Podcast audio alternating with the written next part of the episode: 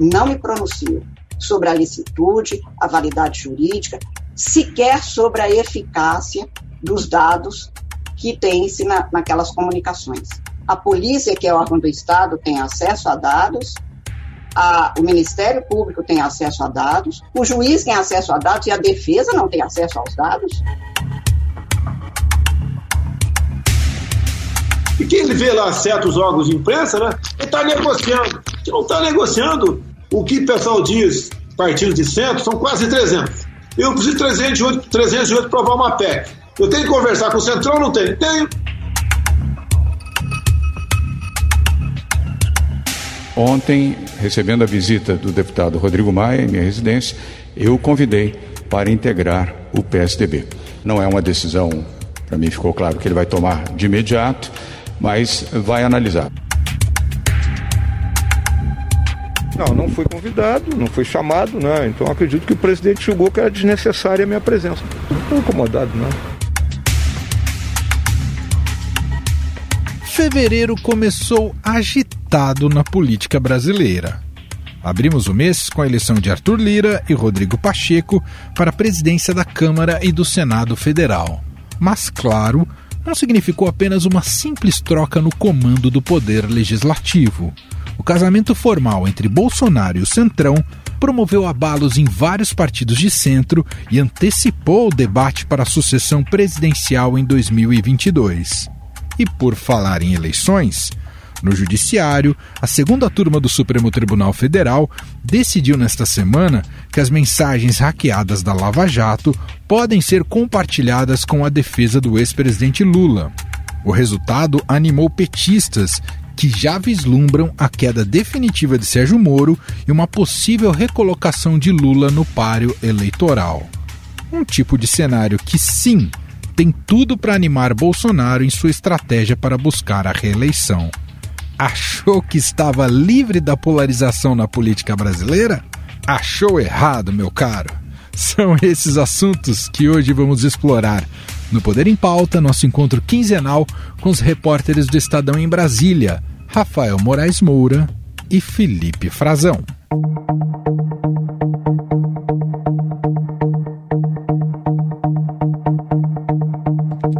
Rafael, seja muito bem-vindo mais uma vez. Tudo bem, meu caro? Tudo certinho, não tem carnaval, Emanuel, mas tem notícia. Quem não larga o bloco de notas é Felipe Frazão, também tá apostos. Tudo bem, Frazão, como vai? Tudo bem, Emanuel, tudo bem, Rafa? Olá, ouvintes. Um ano que começa antes do carnaval, né, no Brasil.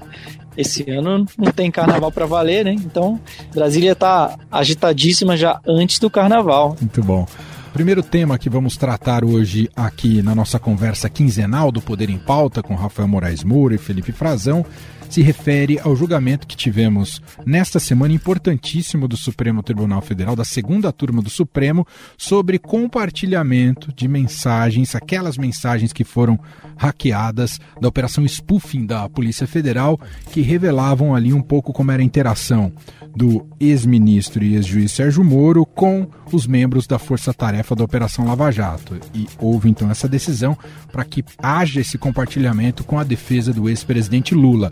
Isso pode ter um papel muito importante num futuro julgamento da suspeição do ex-juiz e ex-ministro Sérgio Moro. E quem vai explicar tudinho para a gente a partir de agora é o próprio Rafael Moraes Moura. Julgamento hiper importante nessa semana, né, Rafa?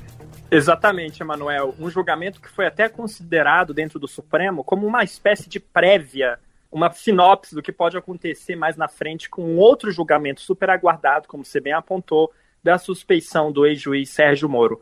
O que foi julgado nessa semana na segunda turma do Supremo Tribunal Federal o ministro Ricardo Lewandowski, meses atrás, garantiu à defesa do ex-presidente Lula acesso à íntegra do material apreendido na Operação Spoofing, aquela investigação, Emanuel, que mirou um grupo de hackers que invadiu celulares de autoridades, atingindo inclusive o ex-ministro Sérgio Moro e procuradores que atuaram na força-tarefa da Lava Jato em Curitiba. Então, o que foi discutido nessa semana, nesse primeiro momento, foi Lula tem ou não tem direito à íntegra desse material apreendido? E mais além, foi julgado um recurso desse grupo de sete procuradores, capitaneado por Deltan Dallagnol, contra esse compartilhamento. Um placar que foi quase uma goleada, 4 a 1. A segunda turma garantiu a defesa do ex-presidente Lula o acesso a esse material, a essas mensagens privadas atribuídas a Moro e procuradores da Lava Jato. Um placar muito elástico, Emanuel, que mostra o quê? O isolamento do relator da Lava Jato, o ministro Edson Fachin, na segunda turma. Esse julgamento também foi marcado por duras críticas dos ministros Gilmar Mendes e Ricardo Lewandowski, essa troca de mensagens. Já é possível depreender o funcionamento de uma certa combinação institucionalizada e permanente a serem verdadeiras as, as mensagens entre o juiz e os membros da força-tarefa da Operação Lava Jato. A pequena amostra do material coligido até agora já se figura apta a evidenciar, ao menos em tese, uma parceria indevida entre o órgão julgador e a acusação. Tem que lembrar que o Gilmar e o Lewandowski, Manuel, são os expoentes da ala garantista e um dos mais ferozes críticos à Operação Lava Jato e aos métodos de investigação do Ministério Público. Esses dois ministros, Gilmar Mendes e Ricardo Lewandowski, entre 10 pessoas no Supremo cravam, dão certeza de que eles vão votar pela suspeição do ex-juiz federal Sérgio Moro, sim, no outro julgamento que é aguardado, que vai discutir como foi a atuação do ex-magistrado na condução daquele caso, Emanuel, do triplex do Guarujá. Lembra que o ex-presidente Lula foi condenado por corrupção passiva e lavagem de dinheiro? Sim. É, e foi com base naquela condenação no triplex do Guarujá, Emanuel, que a gente teve toda aquela novela do registro do ex-presidente Lula nas eleições de 2018. Porque quando a condenação do Moro foi confirmada em segunda instância pelo Tribunal Regional Federal da Quarta Região, o Lula ficou inelegível. Então foi com base nesse caso do triplex do Guarujá que o ex-presidente foi impedido de disputar as eleições de 2018. Então esse julgamento da suspeição do Moro, que é tão aguardado, que deve acontecer ainda neste semestre, pode trazer reflexo, sim, para a questão da ineligibilidade. Só que aí, Manuel, tem outras variáveis em jogo, porque o Lula hoje é inelegível não apenas com base no triplex do Guarujá, mas também com base naquela outra investigação do sítio do Atibaia. O que está em discussão nesse julgamento é a atuação do Moro ao condenar Lula no triplex. O Lula acusa Moro de atuar como um inimigo e aponta uma série de ações do ex-magistrado que mostrariam que ele teria atuado com parcialidade. Entre elas, por exemplo, o fato do Moro ter assumido um cargo de ministro da Justiça no governo Bolsonaro e também dele ter levantado o sigilo da delação do Palocci ali na véspera do primeiro turno, lembra, Manoel, que foi aquela explosão toda na véspera do primeiro turno, levantou o sigilo da delação do Palocci. A defesa do Lula, hoje, a estratégia dela é não usar essas mensagens privadas do Moro e dos procuradores para turbinar a suspeição. É até um pouco surpreendente se a gente pensar que está tudo conectado, mas a avaliação hoje dos advogados do Lula é que os elementos que já tinham sido levantados lá atrás já seriam suficientes para mostrar que Moro atuou com parcialidade no caso do triplex. Então vai ser muito interessante a gente ver, por exemplo, é, a questão das mensagens privadas tem a discussão sobre a validade dessas provas que foram obtidas por meio ilícito, por um ataque de hackers. Só que a defesa do Lula aposta, está tá muito confiante de que, olha, tudo que a gente já apontou antes, lá atrás, já é suficiente para declarar Moro suspeito. E muita gente do Supremo acha que só o fato do Moro ter levantado o sigilo da delação do Palocci e também ter assumido um cargo de ministro da Justiça, já é suficiente, sim, para mostrar que ele atuou com parcialidade sem isenção. Mas é um julgamento que já começou esse da suspeição do Moro. Dezembro de 2018, Emanuel, túnel do tempo. O mundo pré-pandemia, lembra? É uma lembrança vaga, né? Do que, que era a gente em dezembro de 2018. E o Moro já tem dois votos a favor dele. O Faquin e a Carmen Lúcia já votaram para rejeitar essas acusações do Lula contra o Moro. Então faltam o quê? Faltam três votos nesse outro julgamento. Do Gilmar e do Lewandowski, que nessa sessão de terça-feira atacaram a atuação do Moro, mostraram que é, mostra uma certa combinação permanente entre o juiz e os membros da Força Tarefa, ou seja, o Gilmar e o Lewandowski já deram todos os indícios de como vão se comportar a suspeição, e é quem que vai definir, digamos assim, um jogo o novato na corte, ministro indicado por Jair Bolsonaro, o Cássio Nunes Marques. Olha só, um novato deve selar o destino do ex-presidente Lula nesse caso. Bom, isso pode ter inúmeros desdobramentos políticos, a depender de como essa etapa jurídica se encerrar. Mas já queria uma análise de imediato sua, Frazão, até porque as estratégias estão sendo desenhadas aí para 2022. Muita gente já colocando, já que a gente está no carnaval, muita gente colocando o seu bloco na avenida pensando nas eleições de 22.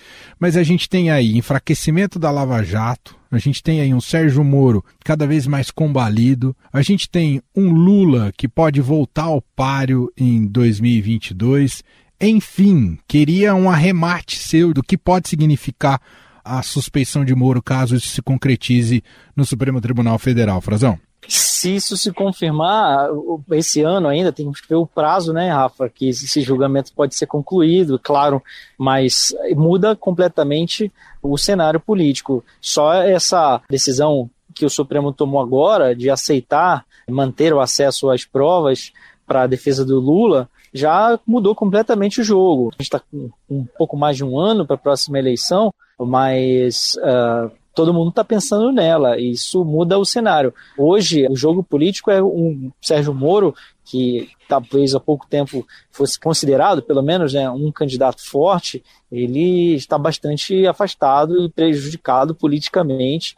É, esse julgamento atinge muito duramente a ele e a toda a Lava Jato, né? Apesar de o Lula ter é, uma segunda condenação cujo juiz não foi Moro, né? É, foi a Gabriela ju... Hart. Exatamente, a juíza substituta, né? Mas a origem da investigação é a mesma, né? Durante a fase de instrução do processo, o Moro atuou e o, a Lava Jato tinha a mesma composição à época. O Deltan Dallagnol, a Força Tarefa, que agora não existe mais como Força Tarefa, e para muitos significa sim o fim da Lava Jato, o fim de uma era, era a mesma e, e acaba que politicamente joga uma suspeição sobre tudo. O sonho da defesa do Lula, hoje politicamente, está muito mais próximo de se realizar. Pelo menos essa é a esperança, é a, é a análise política que Brasília faz sobre esse julgamento do Supremo. Ainda que o mérito da, da suspeição do Moro não tenha sido concluído. É com essa variável que eles estão trabalhando hoje. Eles, quem? Os pré-candidatos à presidência em 2022, inclusive o presidente Jair Bolsonaro. Não podemos deixar de, de notar, de fazer uma referência que Bolsonaro construiu a sua campanha num antagonismo ao PT e ao ex-presidente Lula. Isso é o plano de Bolsonaro para 2022 também. Claro que com essa eleição que houve no Congresso agora, ele atraiu os partidos do Centrão, ele rachou vários partidos da centro-direita e, inclusive, criou também algumas fissuras nas centro-esquerdas, mas o objetivo dele é tirar algumas pessoas que lhe faziam sombra nesse campo de direita, né, fragilizar os partidos de pré-candidatos, como o governador João Dória de São Paulo, o Luciano Huck, que conversava com alguns partidos e ainda não se sabe se ele vai ser ou não candidato, o próprio Moro, e agora ele tinha claro em mente também reforçar esse antagonismo. Se Lula for candidato, se Lula conseguir anular os processos nos quais ele foi condenado e está eh, com os direitos políticos suspensos, ele volta para o jogo e aí a tendência é que se reforce a campanha muito parecida com o que a gente viu em 2018, já que Fernando Haddad substitui o Lula já com o jogo rolando. A pré-campanha inteira foi feita com Verdade. a que era a fantasia do Lula candidato, embora já objetivamente todos soubessem que ele não poderia ser candidato, que era muito clara a condenação dele, mas o PT levou aquilo ao limite, né? E é interessante a gente falar nessa polarização Lula-Bolsonaro, porque esse julgamento da suspeição, ele coloca assim em xeque três atores que são fundamentais na próxima disputa política, né? Lula, Bolsonaro e Sérgio Moro. E conversando com aliados do presidente Jair Bolsonaro, eu notei, eu acho que você também deve ter notado isso, né? Uma certa torcida velada para que o Lula seja reabilitado para o jogo. O pessoal do Bolsonaro prefere ter essa polarização reforçada, esse discurso anti-PT, até porque o lavajatismo, o antipetismo está muito forte, do que ser confrontado com uma outra opção de centro, centro-direita, que ainda não foi testada nas urnas. Sem dúvida. Isso é o que o, o Palácio do Planalto idealiza. Para o Bolsonaro, é muito mais fácil disputar com um antagonista de esquerda, com o Lula. Talvez a novidade da eleição de 2022 seja justamente essa. Qual sentimento de rejeição vai ser mais forte? O antipetismo, o antilulismo ou o recém-criado antibolsonarismo que surgiu agora durante o governo do Bolsonaro? É muito louco você traçar esse cenário para a gente, Frazão. Claro que a gente está aqui criando cenários, né? E ainda está distante a eleição de 22.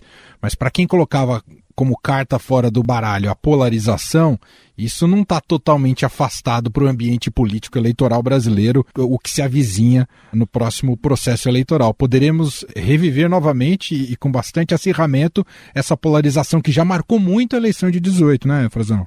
Podemos viver, e eu acho que ainda mais aguçada, Emanuel, por causa justamente desse sentimento anti-Bolsonaro. Ele era um candidato político, claro, com suas posições que não mudaram, é, o seu radicalismo, mas ele não era governo, então não existia um anti-bolsonarismo tão forte. Até tentou se fazer isso durante a campanha, criou aquele movimento ele não, por causa das posições do Bolsonaro, mas agora isso ganhou muita força porque ele perdeu os apoiadores da Lava Jato, ao praticamente forçar a saída do Sérgio Moro do governo, ao mexer nas instituições, ao nomear um procurador-geral da República de fora da lista tríplice, que tem uma relação super conflituosa com todo o corpo do Ministério Público e, para muitos, uma relação afável, amigável com o, presidente da República e, e, o Palácio do Planalto criou-se um antibolsonarismo que é, hoje que é muito mais forte do que o ele não. E isso vai para as urnas em 2022. Rafa, você queria só acrescentar aqui sobre como será essa questão da inelegibilidade, o que pode embasar uma inelegibilidade ou não do Lula? É isso, que a gente está falando do, da condução do Moro ao condenar Lula, no caso o triplex do Guarujá. Se o Supremo declarar ele suspeito, é como se todo o processo do triplex desabasse e recomeçasse da estaca zero, né?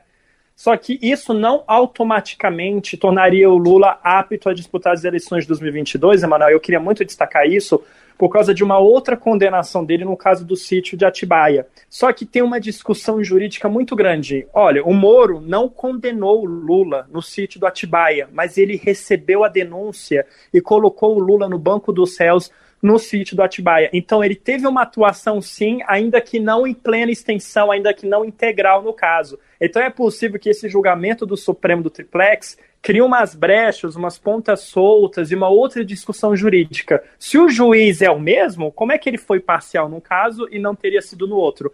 Ou seja, a suspeição, Emanuel, não termina a controvérsia. Qual que é a perspectiva de agenda para esse importantíssimo julgamento, Rafa? Emanuel, a expectativa do ministro Gilmar Mendes é de levar esse caso para julgamento ainda neste semestre. Só que a gente já tinha sinalizações que seria no ano passado, então é interessante ver como a questão do tempo e a avaliação política acabam influenciando essa decisão.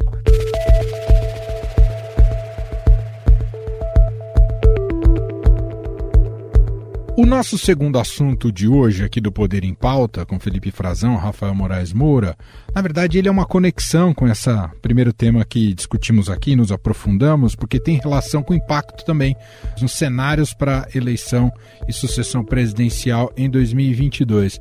Frazão, não sei se podemos dizer que Bolsonaro é de fato, fez isso racionalmente e é um político ultra habilidoso ou se ele deu sorte, enfim, não sei o quanto ele é estrategista nesse ponto, porque ele é muito impetuoso. De qualquer maneira, a maneira como ele conduziu ali a escolha, os apoios a seus candidatos na Câmara e no Senado acabou tendo consequências que até agora vem favorecendo inclusive a sua reeleição em 22, porque criou fissuras importantes em partidos ali da centro-direita e principalmente na possibilidade de uma coalizão de centro. Queria que você falasse um pouco desse aspecto para a gente, que é um desdobramento, sem dúvida nenhuma, na eleição no Congresso Nacional e até como o Maia saiu derrotado dessa eleição. Primeiro, mano, eu acho que não dá para a gente tirar também o, o mérito da perspicácia política do presidente, né?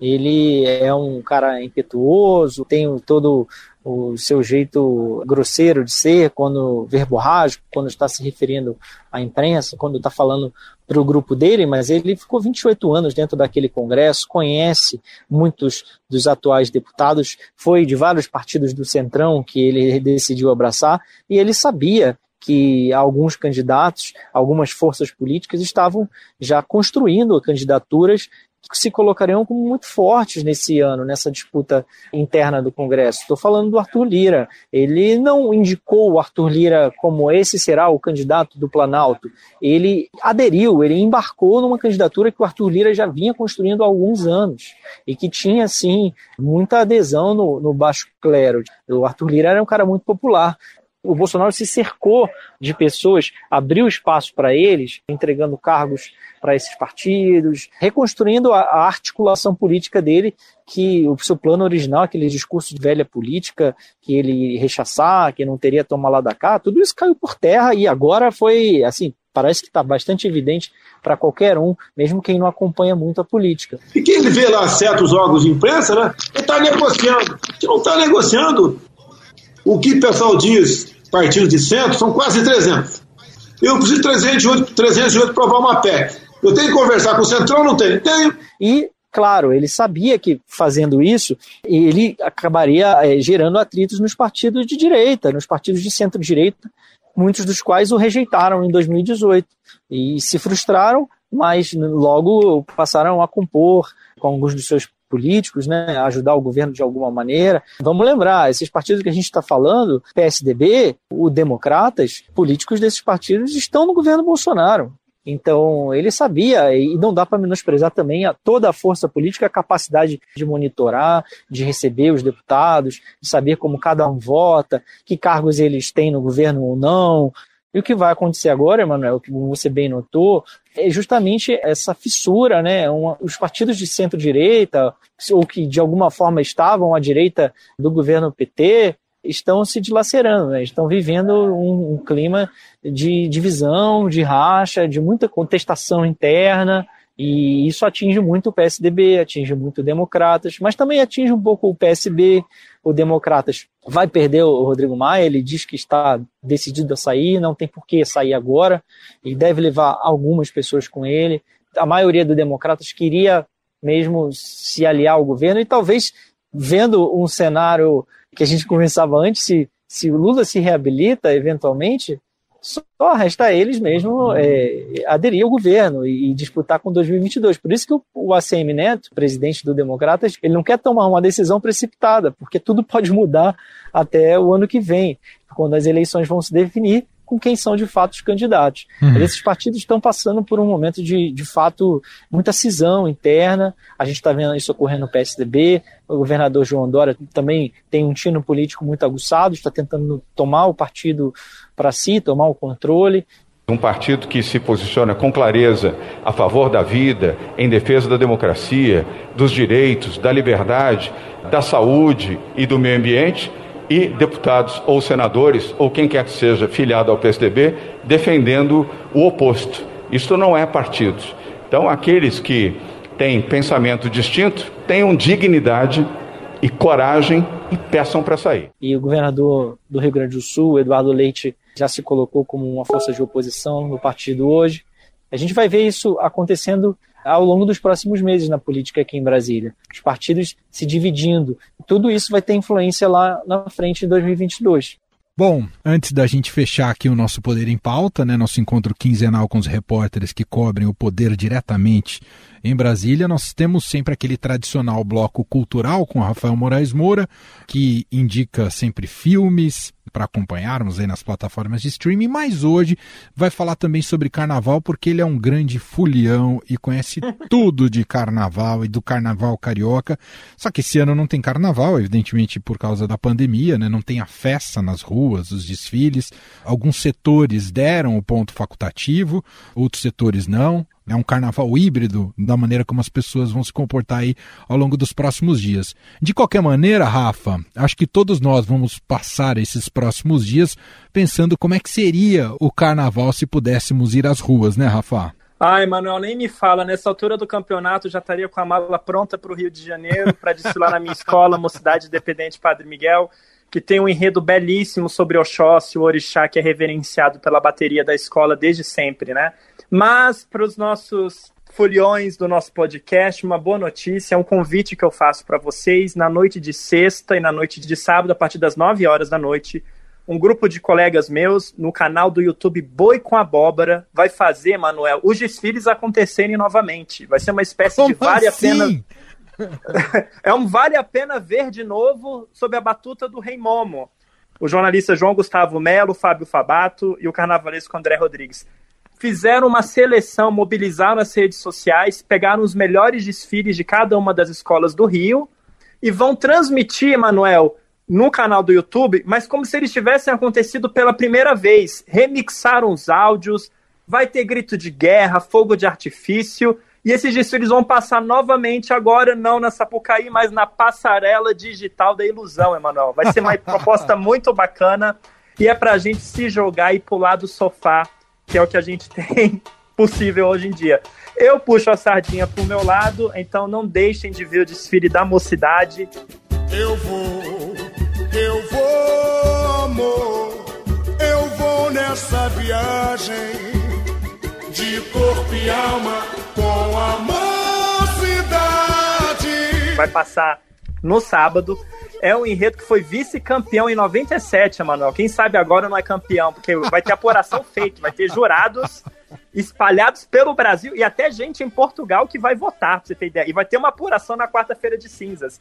E a Mocidade, minha escola, que eu não vou estar na avenida esse ano, no nosso desfile de Oxóssi, que ficou para 2022, a gente vai resgatar a memória. Um desfile, Emanuel, de 97, chamado de Corpo e Alma na Avenida. E é uma viagem pelo corpo humano. Tem o carro alegórico do pulmão, o carro alegórico do coração com os cupidos, o sistema digestivo, a bateria de batimentos cardíacos, as baianas de células-mãe e o refrão do samba que diz tudo que a gente precisa nessa pandemia: saúde, harmonia, prazer de viver. É esse o meu recado. Conto com a audiência de vocês.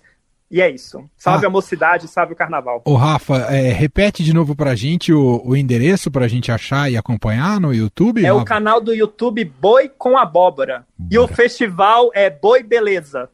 Muito bom, muito bom. A maneira de estar integrado aí com o que seria esse clima Eu serei jurado. Emanuel. Vou dar ah, notas é? de samba enredo. Ah, muito bom. E pra fechar, tem aquela dica de filme de Todo Poder em Pauta? Não pode faltar a dica de filme, né, Manuel? A Não. minha dica de filme é Uma Noite em Miami, filme da minha queridíssima amada Regina King. É a estreia dela na direção. Ele acompanha a história real de uma noite em que Malcolm X, Muhammad Ali, o cantor Sam Cooke e o jogador de futebol Jim Brown passam uma noite juntos em Miami discutindo o que é ser negro nos Estados Unidos e o papel de cada um deles na luta contra o racismo. Say, champ, he don't suppose you could sign an autograph? Yeah, of course, man. Give him an autograph, Jim. Actually, Mr. Cook. oh, sure thing, brother. É um filme um pouco claustrofóbico, teatral, se passa praticamente dentro de um quarto de hotel, mas as discussões, os diálogos são super pertinentes e continuam super relevantes. Filmaço, indicado a três Globos de Ouro, que pode ser visto no Prime Video lá na Amazon. É isso, gente. Assim encerramos mais uma edição do Poder em Pauta. Desse encontro é quinzenal com Rafael Moraes Moura, Felipe Frazão, portanto, daqui 15 dias, sempre às sextas, né? Sempre publicamos às sextas-feiras. Se o noticiário nos deixa, ev- eventualmente pode ser que aconteça alguma coisa extraordinária, mas em geral, todas as sextas estamos juntos. Frazão, mais uma vez, obrigado e um abraço, meu caro. Obrigado, Emanuel. Obrigado, Rafa. Abraço a vocês, aos ouvintes. E fica comitê na Câmara. Vamos defender a imprensa trabalhando em nome da sociedade. Muito bem. Rafa, grande abraço, bom carnaval digital para você e até o próximo Poder em Pauta. Grande abraço e saúde e harmonia.